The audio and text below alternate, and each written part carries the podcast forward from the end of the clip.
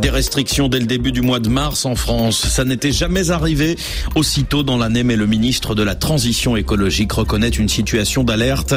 Après déjà un été très chaud et très sec, l'Hexagone n'a pas connu de véritable pluie depuis le 21 janvier, plus de 30 jours. Là aussi, c'est un record.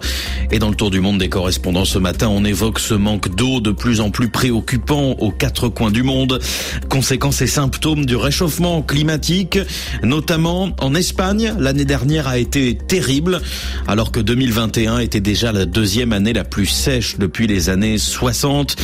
Les météorologues prévoient 40 jours de plus par an avec plus de 40 degrés. En 2021, il y avait 15% de pluie en moins que la moyenne des quatre dernières décennies. François Musso, la situation est de plus en plus difficile, notamment dans le secteur agricole.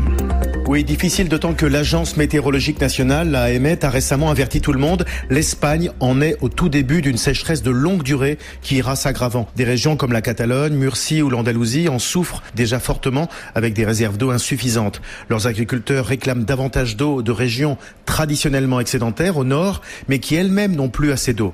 Seule solution envisagée par le ministère de Transition écologique, eh bien, réduire de manière drastique l'agriculture intensive de fruits et de légumes très gourmande en eau. Soit, mais cela voudra dire des centaines, voire des milliers d'emplois en moins. Et déjà, la colère sociale se fait entendre. François Musso à Madrid, une autre région très agricole et très durement frappée par le manque d'eau, les restrictions. On part aux États-Unis, en Californie, où la sécheresse dure depuis trois ans. Coup dur pour un secteur qui pèse 50 milliards de dollars et 420 000 emplois, Loïc Piala. Alors les agriculteurs sont parfois pointés du doigt ici. Hein. Ils consomment 80% de l'eau de la Californie, mais c'est pour faire pousser un quart de la nourriture du pays. Raisins, tomates, fraises, laitues, amandes notamment, et surtout, les représentants du secteur le répètent, ils utilisent l'eau le plus efficacement possible. Mais face à cette sécheresse qui persiste, les agriculteurs arrivent à court d'idées. L'an dernier, ils ont laissé 300 000 hectares en jachère faute d'irrigation. Il faut toujours creuser plus profond pour pomper l'eau sous la surface et creuser coûte cher. Le secteur a perdu 12 000 emplois, près de 2 milliards de dollars en 2022, après une année 2021 déjà très difficile.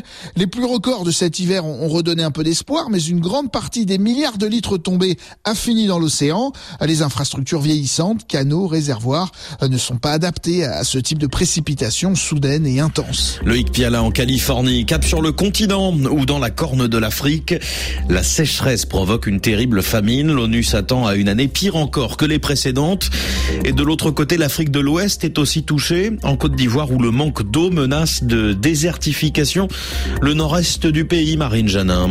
Les chaînes agroalimentaires du pays subissent de plein fouet l'effet du changement climatique, la hausse des températures, les saisons sèches prolongées et un calendrier des pluies devenu erratique. Sur l'ensemble du territoire, ce sont déjà 60% des terres arables qui sont menacées par la sécheresse et la désertification. En l'espace d'une décennie, la pluviométrie annuelle a reculé de près de moitié. Un problème encore aggravé par la déforestation. Le pays a perdu plus de 80% de son couvert forestier depuis 1960. Faute de végétation pour retenir l'eau, les sols ne parviennent plus à absorber les pluies. Et comme les champs ivoiriens, dans leur immense majorité, ne sont pas irrigués, les cultivateurs dépendent entièrement des aléas climatiques. Tous les secteurs sont affectés, les rémunératrices filières café, cacao et coton, mais aussi les fruits, alors que la Côte d'Ivoire est un grand exportateur d'ananas, de bananes et de mangue, et jusqu'au petit maraîchage vivrier. Marine Janin à Abidjan. Et puis un contre-exemple, mais un signe meurtrier du changement climatique, là aussi, qui peut aussi provoquer des déluges. Comme au Pakistan l'an dernier, le pays a enregistré les pires pluies de mousson de son histoire entre juin et septembre.